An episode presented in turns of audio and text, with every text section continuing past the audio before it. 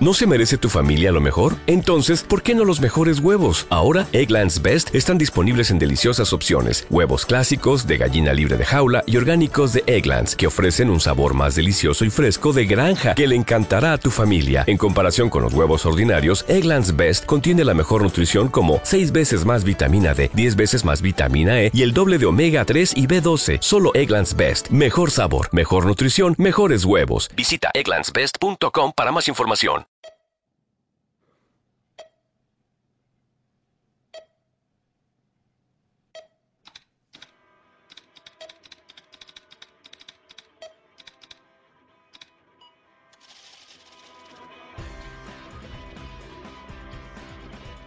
...108, programa semanal de Perdidos. La cuenta atrás ha comenzado.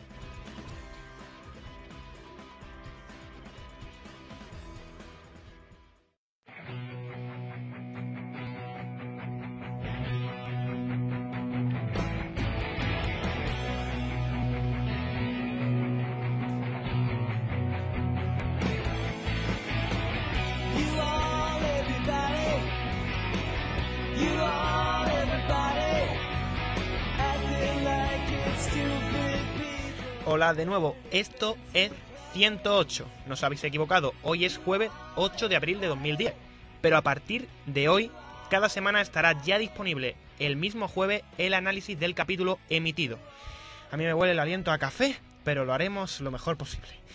Lo que escuchamos de fondo yo creo que no necesita presentación. Es el éxito archiconocido de Dry Shaft, You All Everybody, que en este último capítulo centrado en Desmond ha estado muy pero que muy presente. Los que tampoco necesitan presentación son mis compañeros Patrick Gornick, hola Patrick, Hola, muy buenas. y Raquel Gómez Mascaraque. ¿Qué tal? Hola, muy bien, Nico. Hoy casi no tenemos tiempo para nada. El programa viene bien, pero que bien cargado porque el capítulo de Desmond ha dejado mucho material para especular. Bueno, sí, si el capítulo de Richard era completamente metafísico, este Desmond es completamente científico. Definitivamente ha sido un episodio revelador. ¿Y sabes lo que va a ser también muy revelador, Patrick? La entrevista con Alejandro Flores, encargado de comprar las series en 4. La verdad es que Alejandro nos ha dejado muchas primicias de lo que será la promoción de 4 con respecto al capítulo final. ¿Queréis saber qué tiene preparado 4? Pues no os perdáis la entrevista. Ya sabéis, Perdido se acaba, pero 108 no ha hecho más que empezar.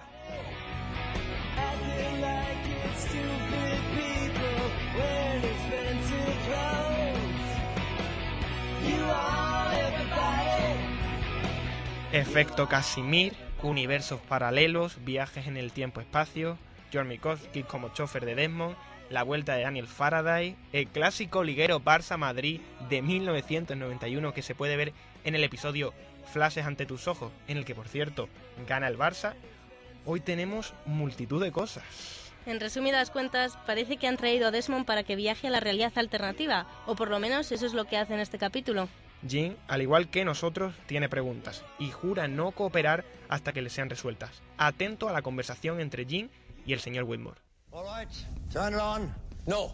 If you want me to help you with whatever you're doing here, you need to explain That to man me. is the only person I'm aware of in the world who has survived a catastrophic electromagnetic event. I need to know that he can do it again, or we all die. Turn it on.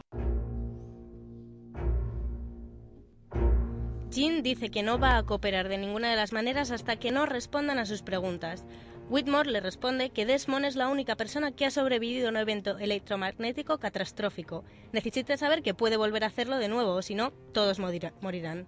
Suponiendo que el evento electromagnético catastrófico fue la implosión de la escotilla, ¿qué ocurre con Loki y el señor Echo, que también sobrevivieron a él? Puede que el detalle de que Desmond aparezca desnudo después de la implosión sea parte de la respuesta. Recordamos que de Whitmore hablamos largo y tendido en el programa séptimo en el que analizamos Racon, el capítulo octavo de la temporada final de Perdidos. En resumidas cuentas, Whitmore, que por cierto en su despacho tiene un cuadro con una balanza en el que hay una piedra negra a un lado y una piedra blanca al otro, ha venido a salvar la humanidad y no dejando salir al humo negro fuera de la isla. Y parece que quiere hacerlo con la ayuda de Desmond. ¿Querrá recrear un evento electromagnético catastrófico para aniquilar al humo negro y por eso necesita a Desmond, capaz de sobrevivir a él? Daike Zowie preguntara por los focos electromagnéticos a Jin en el capítulo anterior. A ver, el en- evento electromagnético catastrófico ¿Es que intentan crear una barrera, una barrera sónica que abarque toda la isla mortal para el humo negro? Quién sabe, la verdad es que esa teoría no es descabellada. ¿Tiene algo que ver los saltos entre realidades o eso es únicamente una prueba para ver si Desmond puede soportar una descarga electromagnética de gran potencia y el equipo Whitmore no sabe nada acerca de la realidad paralela? Bueno, sí, pero Whitmore antes de someter a Desmond a la descarga electromagnética le dice que tendrá que hacer un sacrificio. ¿Pero de qué sacrificio está hablando? Vamos a recordar una conversación entre Christian Shepard y John Locke antes de que este último moviera la isla. También se hablaba de sacrificios. ¿Listo para irte? No sé, no sé lo que tengo que hacer cuando llegue allí. Hay una mujer que vive en Los Ángeles. Una vez que haya reunido a todos tus amigos, tiene que ser a todos, a todos los que se fueron, y los convenzas de que se unan a ti. Esa mujer te explicará con exactitud cómo volver. ¿Y quién es? Se llama Eloise Hawking. ¿Y si solo convenzo a algunos de ellos de que vuelvan? Tengo fe en ti, John. Puedes hacerlo. Richard me dijo que iba a morir. Supongo que, que por eso se llama un sacrificio.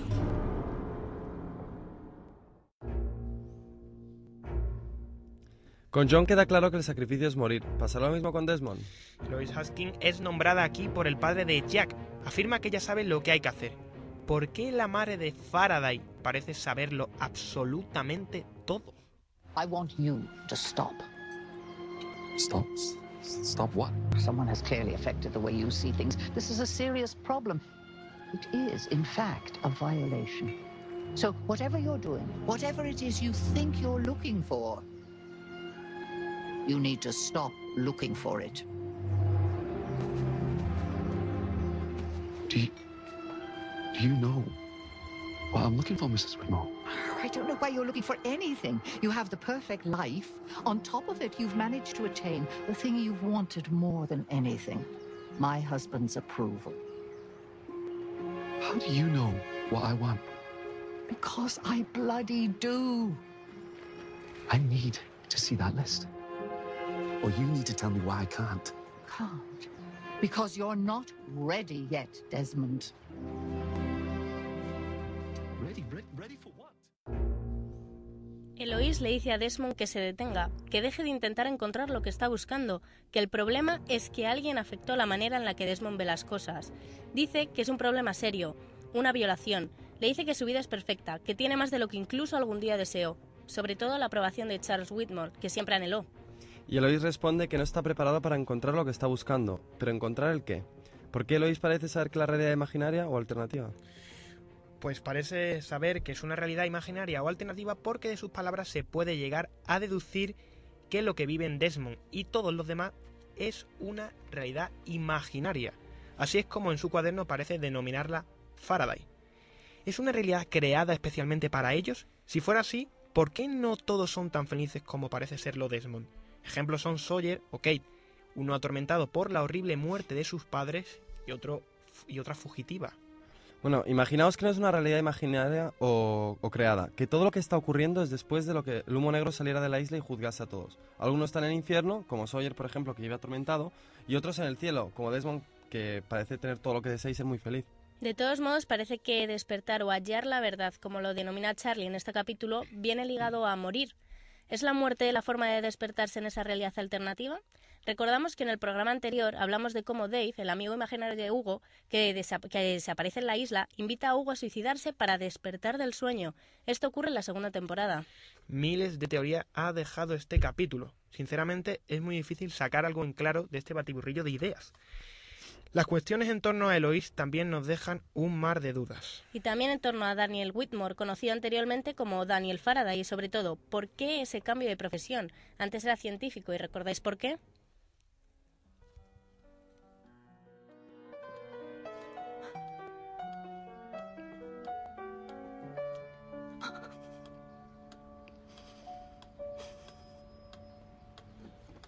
¿Qué pasa, mamá?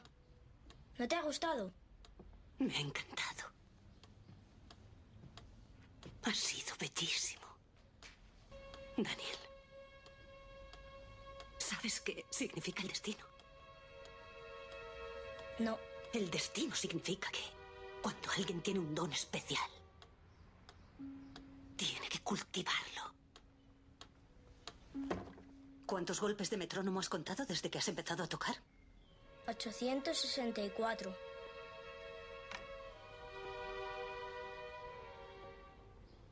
Tu don, Daniel, es tu mente. Una mente creada para la ciencia, las matemáticas. Y es mi labor mantenerte en tu camino. Así que, desgraciadamente, no tenemos tiempo para distracciones.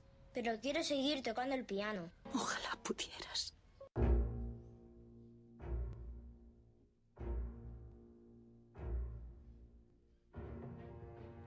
A Faraday, en la realidad original, su madre Lois Hawkins le obliga a ser científico. En esta, sin embargo, no. Faraday consigue dedicarse a la música sin que su madre se lo impida.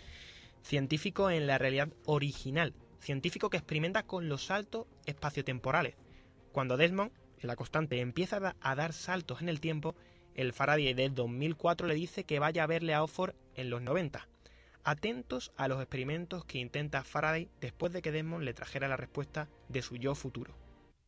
Entonces, ¿esto está alterando el futuro? No se puede alterar el futuro. ¿Para qué es eso? Para la radiación. ¿Para qué sirve eso? Eso, si la cifra que me has dado es correcta, lo que hará es liberar a Eloís en el tiempo, igual que tú.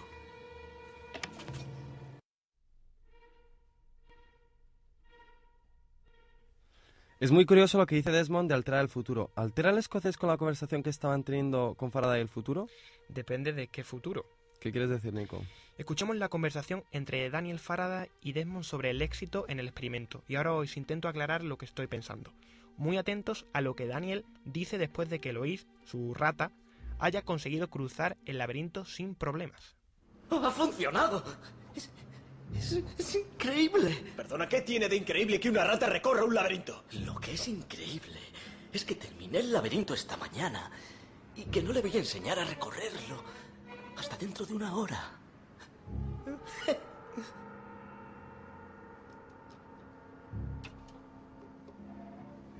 O sea que la, la has enviado al futuro. No, no, no. Su conciencia, su mente.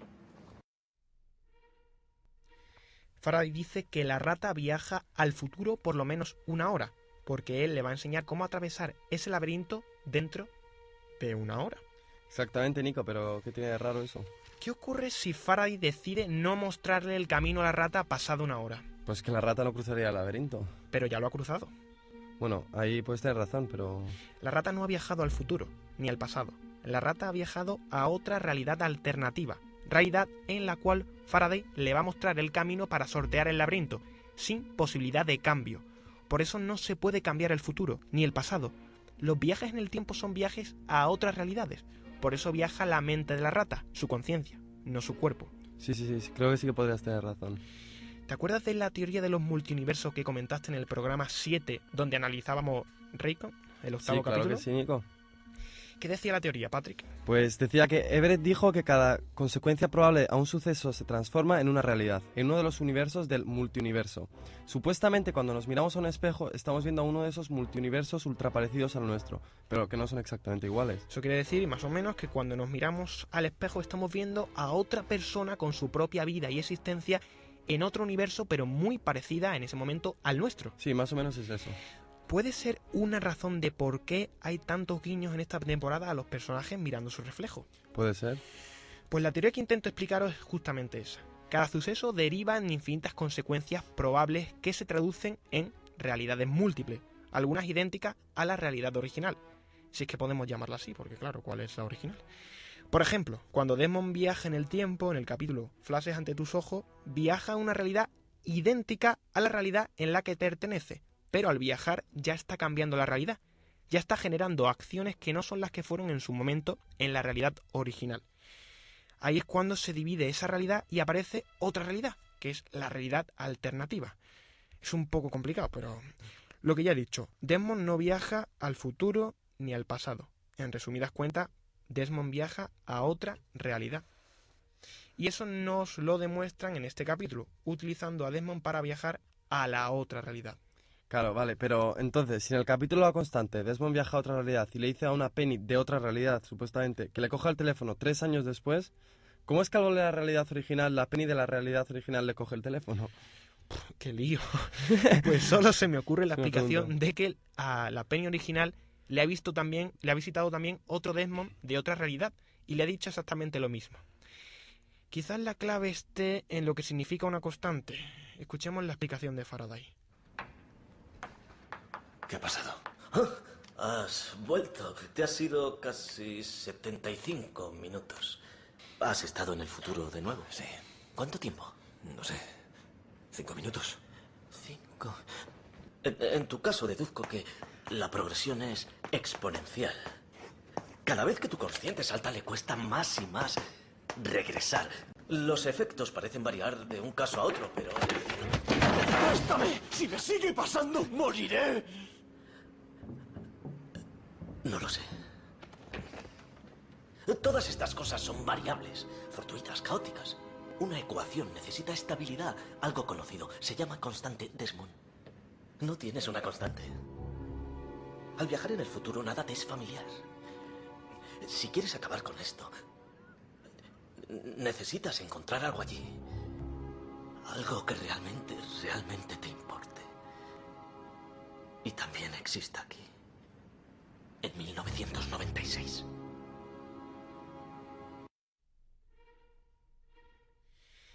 A ver, ¿saben los que creo que verdaderamente viajaron en el tiempo? Es decir, aquellos que viajaron al pasado en esa misma realidad. No sé, pues yo pienso que Kate, Jack, Said, Hugo, cuando llegaron a la isla en el vuelo a Gira 316. Exactamente. ¿Por qué? Porque su cuerpo sí desapareció. No viajó su conciencia, viajó todo su cuerpo. A ver, ahí está la clave, ahí tiene que estar la clave. Algunos viajan, por ejemplo, Desmond o la rata, viajan, eh, viaja su conciencia, pero otros viajan en cuerpo y alma. Vale, Nico, pero ¿qué hubiese pasado si alguno de ellos se hubiese encontrado consigo mismo en el pasado? ¿Que qué hubiese pasado si se hubieran encontrado consigo mismo en el pasado? Raquel, ¿recuerdas el vídeo de orientación de la estación Orquídea, donde se encontraba la rueda que hacía moverse la isla? Pues muy atenta.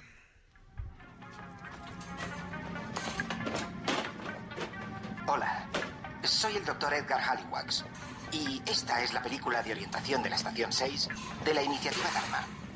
Como sin duda sospecha, la Estación 6 o la Orquídea no es un centro de investigación botánica.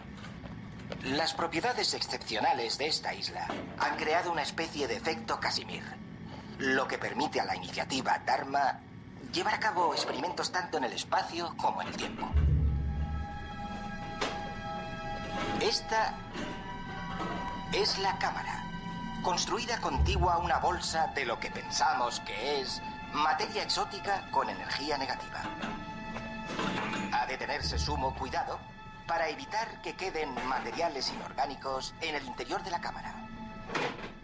La energía electromagnética de la isla puede ser tremendamente volátil e impredecible. Por su propia seguridad y la seguridad de los que le rodean, no meta objetos de metal en la cámara bajo ninguna circunstancia.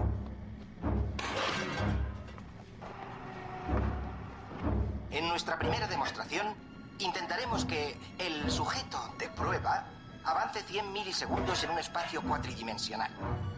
Durante brevísimos momentos, el animal parecerá haber desaparecido. Pero en realidad,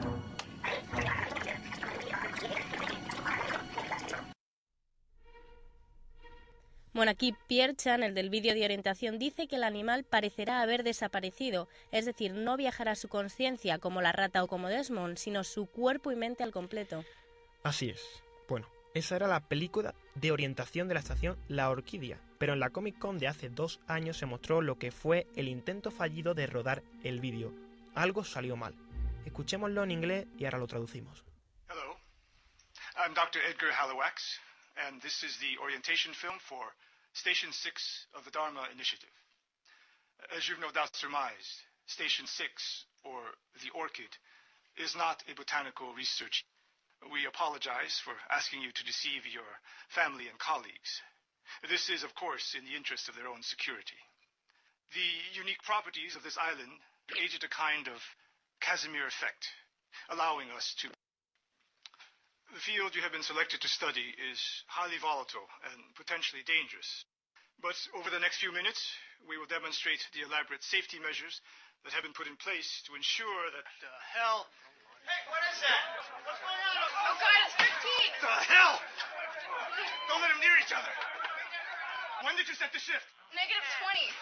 How long? Eight. Nine minutes, but we're still learning. Why is that still running? Told me to keep the camera ah. running. Turn it off.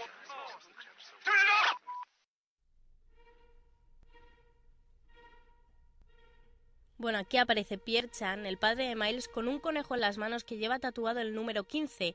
La traducción de lo que dice es la siguiente. Hola, soy el doctor Edgar Hallowatz y esta es la cinta de orientación para la estación 6 de la iniciativa Dharma. Como os habréis dado cuenta, la estación 6 o la Orquídea no es una estación de investigación botánica. ¿Tampoco será la estación Hydra una estación zoológica? Pero bueno, continúa Raquel. A ver, las propiedades únicas de esta isla se relacionan con el efecto Casimir, lo que nos, lo que nos permite, y en este momento el vídeo se corta y no se puede escuchar nada más. Bueno, pues vale, detente un segundo ahí, Raquel. Patrick, vamos a explicar a grandes rasgos qué es el efecto Casimir. Perfecto. Bueno, más bien, únicamente os vamos a resumir lo que en el blog espaciociencia.com habla so- so- hablan sobre este tema, relacionándolo con Lost. Este blog es un blog de divulgación científica bastante interesante y hay artículos sobre perdidos y la ciencia que merecen ser leídos. El efecto Casimir es, eh, bueno, a grandes rasgos, un efecto o fuerza que hace que dos objetos en el vacío, eh, que hace que dos objetos en el vacío se unan y, y que influya ningún tipo de carga electromagnética o gravedad. Vale, que se unan o se peguen sin que influyan ningún tipo de carga electromagnética o gravedad. Exactamente, me he explicado un poco más. ¿Habéis visto a las salamanquesas pegarse al techo? Pues eso es porque en sus patitas tienen ventosas que producen vacío. A causa del vacío presente y de los efectos cuánticos de los fotones se produce esta fuerza de atracción o repulsión. Esto es casi todo teórico. Pero lo más curioso es la posibilidad de estabilizar un agujero de gusano con materia exótica con energía negativa, que eso es lo que hay en la estación Orquídea según este vídeo de orientación. Y un agujero de gusano en esta física cuántica, algo que teóricamente podría llegar a permitir viajes en el tiempo. Exactamente, un agujero de gusanos permitiría viajes en el tiempo. Algunos han teorizado que se podría utilizar el efecto Casimir para producir una región de masa negativa local de espacio-tiempo, permitiendo así un viaje espacio-temporal. El efecto Casimir podría explicar por qué la isla de Lost tendría cualidades temporales y espaciales extrañas, como por ejemplo la diferencia de tiempo que hay en la isla con respecto al, resto del mundo. Definitivamente esto parece un programa de tras los límites, con la diferencia de que ellos son expertos en estos temas y nosotros no tenemos ni pajolera idea. No, ya se me ha visto a mí explicando. Bueno, eh, a ver, entonces vamos a seguir traduciendo el vídeo de la estación Orquídea, Raquel. A ver, pues el doctor sigue diciendo que lo que hay que estudiar es peligroso, pero que mostrará las medidas de seguridad. Y de repente aparece un conejo como el que el doctor sostiene en las manos, con el mismo número 15 tatuado. Y entonces Piertan se enfada muchísimo y advierte a su gente que los dos conejos no se pueden enfrentar. ¿Es el mismo conejo? Es muy probable y parece que es muy peligroso que dos sujetos idénticos entren en contacto. Es decir, si Kate se hubiese encontrado a Kate, probablemente, según parece aclarar este vídeo, hubiese sido catastrófico. En este capítulo está a la orden del día los experimentos científicos del equipo de Whitmore muy relacionados con el trabajo que Dharma desempeñaba en la isla. Debido, por supuesto, a las propiedades especiales de la isla. Si la Hidra es una estación zoológica, ¿cómo es que los de Dharma tenían tantos aparatos tan raros? Aparatos muy pero que muy curiosos. En uno de ellos, cuando Demo está siendo sometido a la descarga electromagnética, se podía leer en la pantalla ajuste del campo de Gauss. ¿Gas? ¿Gauss? Se refiere seguramente a la ley de Gauss. Sin lugar a dudas, pero sinceramente no creo que ni en 18 vidas pudiéramos entender ni explicar la relación de todo esto. Por ahora únicamente vamos a hacer mención a la frase más famosa del físico y matemático Friedrich Gauss. Pues dice, el espacio y el tiempo por separado están destinados a desvanecerse entre las sombras y tan solo una unión de ambos puede res- representar la realidad. Es muy curioso con respecto a todo esto que sean precisamente Minkowski quien haya reaparecido en el capítulo de Su nombre Patrick es un guiño al matemático alemán Hermann Minkowski. Pues sin lugar a dudas, digamos que Gauss pensó que la teoría espacial de la relatividad de Einstein podría entenderse mejor en un espacio cuadridimensional, desde entonces conocido como espacio de Minkowski, en el que el tiempo y el espacio, como dice su frase más famosa, son entidades íntimamente ligadas. Lo que sí que parece es que Faraday se está acercando a la verdad en la realidad imaginaria. Charlie, Faraday, Desmond, ¿será cuestión de tiempo que todos eh, lo descubran? Que por cierto, Desmond, después de despertar del viaje a la realidad paralela o imaginaria o como queráis llamarla, actúa de forma muy, pero que muy extraña. A lo mejor es que le han frito el cerebro. No lo sé, pero yo creo que Desmond sabe exactamente lo que tiene que hacer y no parece importarle irse con Said. Lo cierto es que Desmond ha vuelto y este ha sido su revelador capítulo. Sabemos que nos hemos dejado cosas en el tintero y probablemente miles de teorías que hayan surgido en este episodio. Hemos cogido las que creemos que más pueden representar lo que ha pasado en Felices para siempre. Pero no os preocupéis que este episodio os aseguro que no va a caer en el olvido. ¿Sabéis que hay una semana de parón en Estados Unidos? Pues nosotros vamos a aprovecharla bien para intentar reconstruir los misterios que nos han ido resolviendo a lo largo de esta temporada. Digamos que el programa de 108 del 22 de abril va a ser una recopilación y reestructuración muy necesaria a estas alturas. Eh, además, probablemente me están confirmando que vamos a tener la participación de David Muller tras los límites, que nos ayudará bastante a ver si a entender las cosas físicas de todo Lost. A ver, a ver. Y ahora, sin más, vamos a presentar la entrevista a Alejandro Flores, encargado de seleccionar y programar las series extranjeras en cuatro.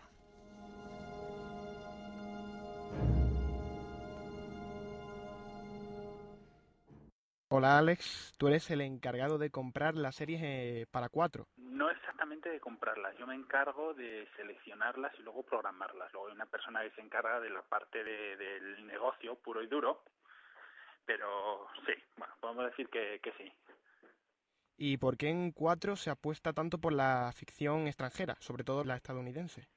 Pues mira, porque cuando nació el canal, cuando empezamos, eh, en el año 2005 las series americanas pues no todavía no había surgido el boom que tenemos ahora y era un tipo de producción que, que, que, bueno que no tenía la la suficiente presencia en televisión. Entonces ahí fue cuando empezamos a apostar por, por las series. Ten en cuenta que antes de que naciera cuatro, pues salvo determinadas eh, pues determinadas series tipo Expediente X, Sally McBeal y alguna poquita más, pues eh, no eran algo realmente importante en las parrillas de las cadenas en España. Y a partir de ese momento fue cuando empezamos a apostar por las series americanas y, y seguimos ahí. Bueno, y Perdidos se compra después de que a Televisión Española no le dieran buenos resultados de, de audiencia. ¿Por qué correr este riesgo? A ver, vamos a ver, Televisión Española había comprado la serie, llegado a un punto, Televisión Española se quería deshacer de la serie, más que por eh, porque no le hubiera dado unos buenos resultados de audiencia, eh, sobre todo era porque es una porque porque es una serie que no encaja en el perfil de público de televisión española. Entonces lo que ocurrió es que bueno nosotros tuvimos la oportunidad de comprarla sabíamos que es una serie muy complicada a la hora de programarla en televisión es una serie que le ocurre lo mismo en todos los países se consume mucho por internet y muy poco por televisión. Sabíamos que no iba a dar unos grandes resultados de audiencia pero aún así creíamos que que bueno que siendo la cadena que más apuesta por las series pues es, no no podíamos dejar pasar la oportunidad. Eh, es una cuestión también de, de, imagen de cadena. Es una marca que a la que nos interesaba asociarnos y sobre todo bueno para llegar a lo que será la la emisión del final de, de la serie que es algo pues digamos como muy esperado. Eh, para el episodio final de Perdido, ¿4 hará algo especial para despedir la serie? Pues la promoción que se hizo de la, de la premiere de la sexta temporada fue bestial. Sí, pues seguro que sí, seguro que sí. Mira, está la gente ya trabajando, la gente de marketing, desde aquí, desde programación estamos trabajando. Pues mira, eh, cosas que os puedo adelantar, eh, pues casi seguro uno de los actores estará por aquí, no tardando mucho. Eh, estamos terminando de gestionar la emisión en directo del, del último episodio doble, o sea, a la vez que en Estados Unidos y bueno, alguna cosita más, algún algún concurso, alguna historia en algún cine, hay cosas, hay cosas por ahí. Bueno, eh, ¿no nos puedes desvelar qué actor va a venir a, a visitarnos aquí a España? Pues no, porque todavía no lo tengo confirmado, no lo tengo confirmado, pero Lo que sí te puedo decir es que será uno de los actores que están en la serie desde el primer día. Bueno, y- y por lo, por lo que parece, 4 ha ganado mucho prestigio al comprar Perdidos. ¿Por qué crees que muchos las califican como la mejor serie de la historia? A ver, mm, qué complicado, ¿verdad? Eh, yo creo que, a ver, que tiene que ver con, básicamente con dos cosas. La primera, que eh, es una serie que le ha tocado vivir sus días felices en el mejor momento de las series. Es decir, en el momento en el que hay mucho espectador que ha entrado en este tipo de producto eh, gracias a, pues, por ejemplo, a Internet, ¿no?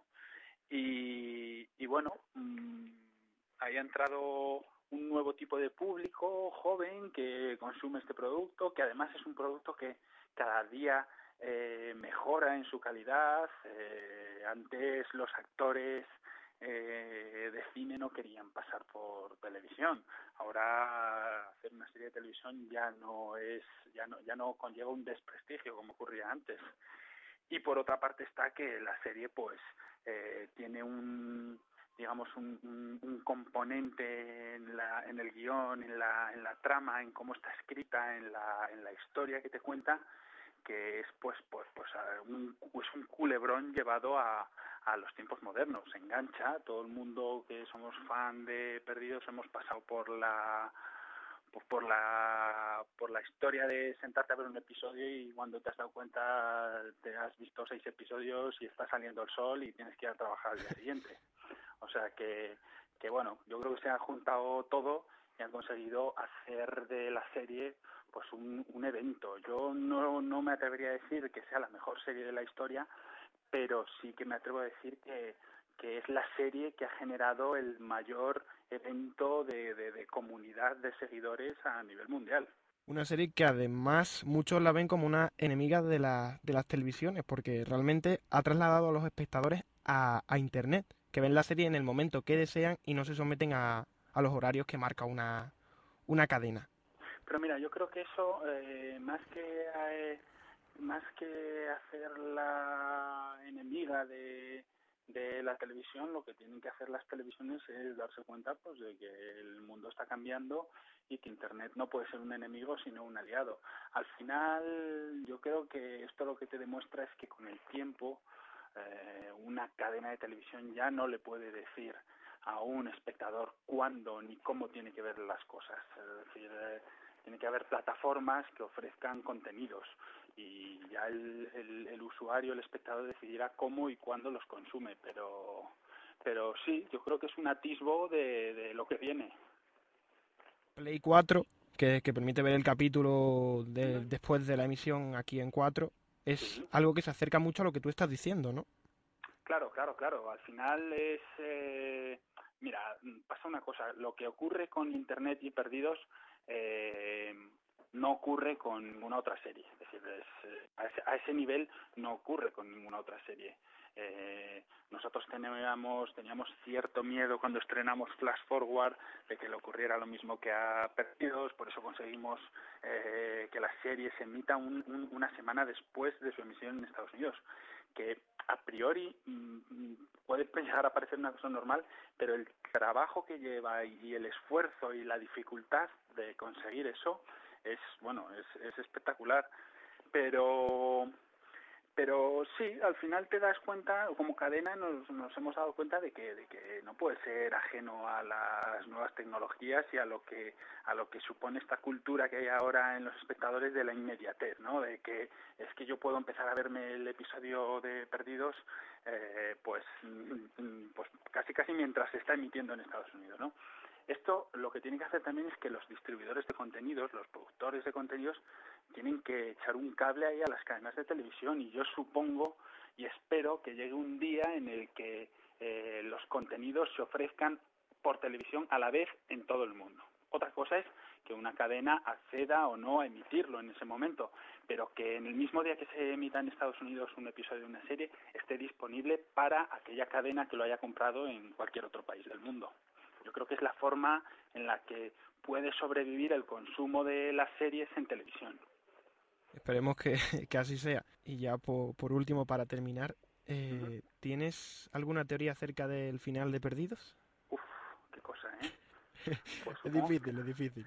Supongo que cada uno tiene su, su teoría, pero yo hace ya un tiempo que decidí intentar no pensar más allá de lo que de lo que voy viendo, porque porque después de seis años eh, de perdidos, de darle vueltas a la cabeza, eh, todos corremos el riesgo de que el final nos defraude, porque somos tantos los que seguimos la serie y tenemos todos tantas eh, diferentes teorías que, que es complicado, es complicado que, que, que al final coincidan con los gustos de todos. Pero yo, mira, de momento, por, dón- por dónde nos están llevando en esta sexta temporada, sobre todo en los dos últimos episodios, mm, me gusta, o sea, me, a mí me, me, me está cubriendo mis, mis expectativas. Tengo que reconocer que los anteriores episodios de la sexta temporada no me, me parecían muy de relleno, no me terminaban de convencer, pero bueno, parece que van abriendo cosas. Eh, nosotros hicimos aquí en Cuatro una especie de concurso eh, sobre cuál es tu teoría sobre los y bueno te puedo os, os invito a, a que entréis en la web y lo veáis porque hay cosas surrealistas surrealistas eh, cosas serias cosas graciosas gente que dice que todo es un sueño del perro de Walt eh, eh, gente que hace unas unas digamos unas elucubraciones sobre eh, si es, es verdad que están muertos están viviendo un purgatorio bueno hay un montón de cosas pero yo ya te digo yo personalmente no tengo ni idea de cómo va a terminar y además me alegro de no tener ni idea Eh, mm, tengo la esperanza de que de que consigan sorprenderme al final Pues, pues a ver si es verdad. Yo creo que Nacho Vigalondo, que no estuvo con nosotros el programa Sí. anterior, tiene una teoría muy, muy certera, ¿eh? ¿qué contaba él? Contaba que dice que, el, que la imagen final de Perdidos es un plano en el que a Jack se le cierra el ojo, pero el ojo del culo. Eso decía Nacho. A ver si... o sea que todo es es, es su, su flora intestinal Qué A bueno. ver, a ver. Esperemos que, que nos sorprendan. a ver a ver si es verdad Bueno, pues muchas gracias, Alex. A y vosotros. encantado de tenerte aquí. cuando queráis Vale. Hasta Venga, luego. hasta luego.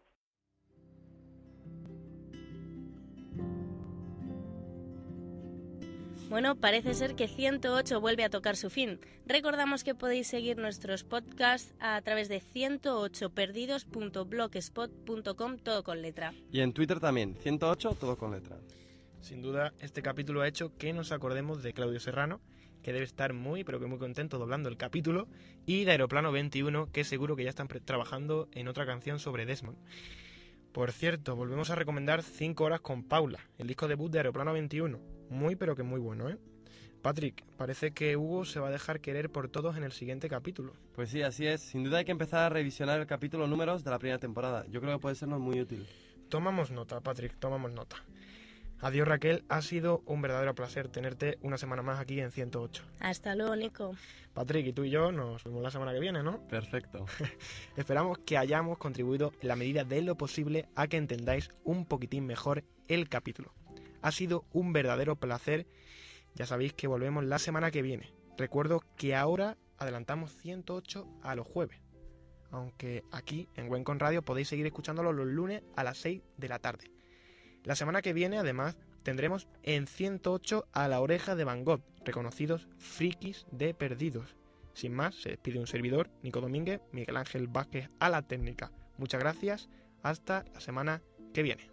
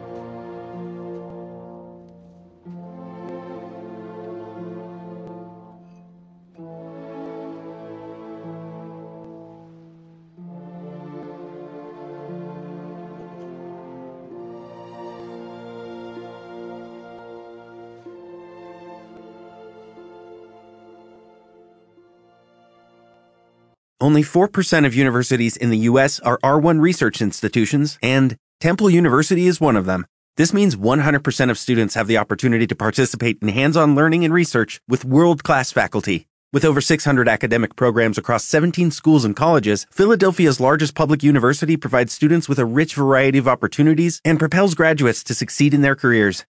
Temple University. Schedule a campus tour today at admissions.temple.edu/visit.